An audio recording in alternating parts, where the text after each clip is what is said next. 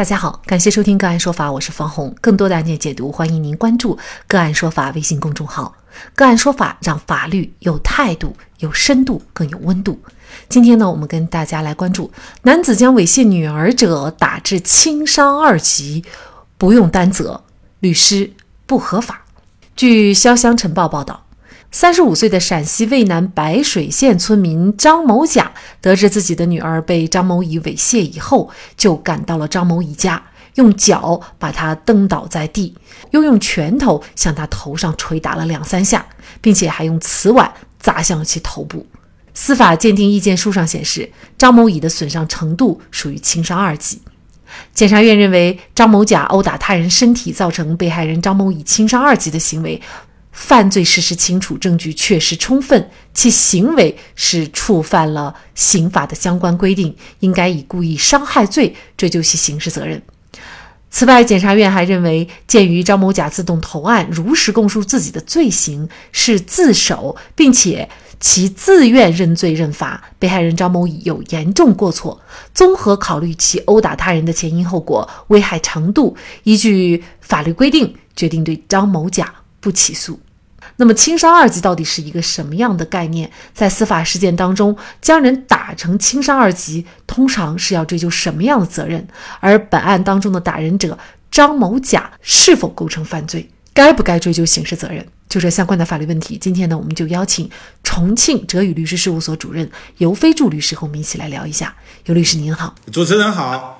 好，非常感谢尤律师哈。在这个案件当中啊，这个呃猥亵者呢，他被打成了轻伤二级。这个轻伤二级大概是什么概念？能给我们介绍一下吗？就是呃，他一般情况下构成这个等级，在法律上是不是一定要追究刑事责任呢？啊，轻伤二级是一种伤情等级，伤情是伤害的情况，也即伤害的严重程度。刑法规定。以伤害的等级，也就是以伤害的严重程度来判定是否有罪及进行量刑。那么，刑事诉讼活动当中的伤情分为轻微伤、轻伤与重伤，由轻到重依次为轻微伤、轻伤二级、轻伤一级、重伤二级、重伤一级。一般情况来讲，哈，伤情越重，其鉴定的条款就越少。重伤一级的话，只有一款的情况，即双手高断、缺失或者功能完全丧失。总之来讲，是轻伤不轻呢，重伤是很重的。举个例子啊，就是肋骨骨折两处以上就构成了轻伤二级，眼球穿透伤或者眼球破裂伤也属于轻伤二级，四肢任意大关节的功能性丧失。四肢重要的神经破裂都属于轻伤二级，也就是说，其实这个轻伤二级在我们看来还是比较严重的哈。呃，相当严重了。呃，轻伤二级，通常情况下，法律是不是必须要追究当事人的责任，就是说施害者的这个责任呢？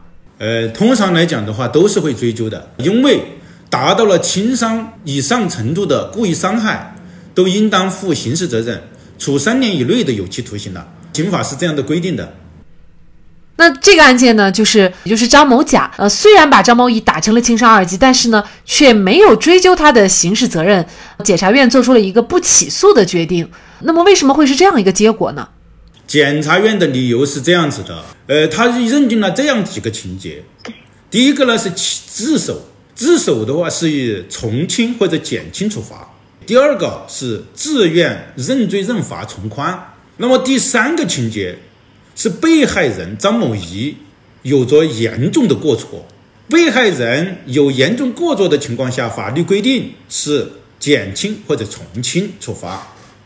那么综合考虑其殴打他人的前后情节、危害程度等，检察院说依据了《刑事诉讼法》第一百七十七条第二款的规定，来对张某甲作出不起诉的决定。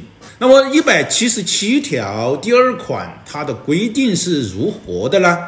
对于犯罪情节轻微，依照刑法规定，不需要判处刑罚或者免除刑罚的，人民法院可以作出不起诉的决定。人民检察院就是依据这一个条款来对张某甲做出不起诉决定的。呃，我们非常能够理解张某甲的行为哈，大家都会觉得很解气，也很解恨啊。可能作为任何一个父亲，或许呢都有可能会像张某甲这样。啊，甚至呢可能会把这个张某乙打得更为严重啊，但是呢，最后的结果可能就不一样，因为他毕竟不是说他正在猥亵的时候，然后呢张某甲出手，这个可能就是正当防卫了。但是这个事情已经发生结束了，他又跑到张某乙家把他教训一顿啊。那么在这种情况下，而且呢对方的伤势还不轻，在这种情况下，检察院还能够这个以决定不起诉来结案，您怎么看呢？从法律上来讲，这个案件不起诉，我个人持有不同的观点的。首先，猥亵已经完成了，没有继续的进行猥亵，猥亵人已经回到了自己的家中，没有说是正在进行的猥亵，或者说他正在现场，正在现场都是可以的，因为他为了防止他在现场继续对孩子进行猥亵。第二点，他是跑到了被害人的家里面。被害人的家对被害人来讲也是一个非常安全的保障屏障的，随随便便跑到人家家里去打人家，就算是他是被害人，也有可能被对方反击啊，对方反击也是有道理的。第三，他使用了工具，他使用了瓷碗砸向对方的头，他首先是踢了对方一脚，将其蹬倒在地，又用拳头呢。朝其头上打了两三下，再用瓷碗砸向了他的头部。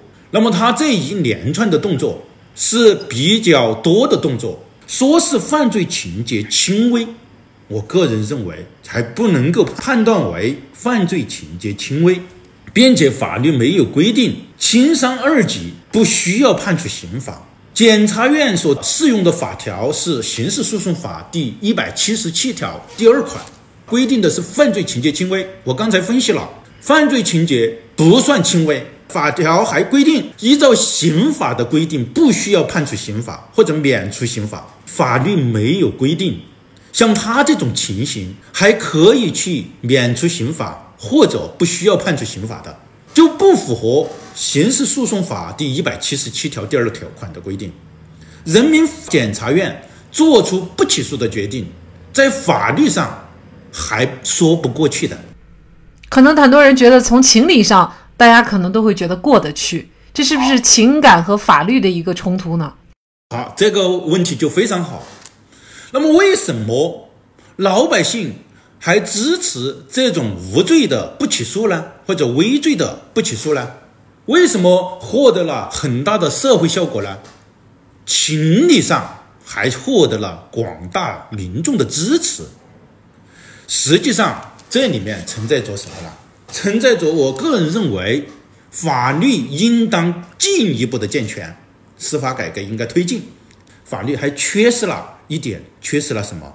就是支持合法的私力救济，要支持见义勇为和正当防卫。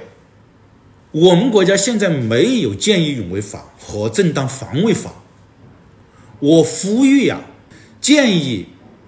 制定见义勇为法和正当防卫法以及私力救济法，不然的话，老百姓总是看到了一些不法侵害啊，不敢上去打，不敢上去见义勇为，甚至自己被受到侵害的时候，也不敢进行正当防卫，让公民呢真正的制止他不法行为，敢于向不法行为说不，真正做到法不能向不法让步，这一点上。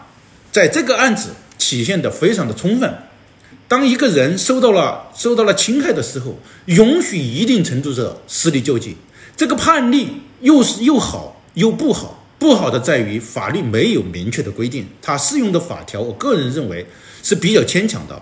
但是呢，它又以一种通融的方式，以一种灵活的方式来实现了朴素的人们思想的自然正义。清华大学法学教授劳东燕前几天的微博很火，里面呢，他提到了叶敬忠院长在毕业致辞时的几句话。那在这里呢，我也特别想跟大家分享一下，在理性的路上一定要记住感性，尤其是一定要保持感受他人感受的能力。请努力感受普通人面对刻板规定时的无奈感，请努力感受普通人面对权力任性时的无力感，请努力感受普通人面对欺辱苦难时的无助感。好，在这里再一次感谢重庆哲宇律师事务所主任尤飞柱律师。那更多的案件解读，欢迎大家关注我们“个案说法”的微信公众号。另外，您有一些法律问题需要咨询，都欢迎您添加幺五九七四八二七四六七这部手机号的微信号向我们进行咨询，我们会将您的问题转给我们专业资深的律师进行解答。好，感谢您的收听，我们下期节目再见。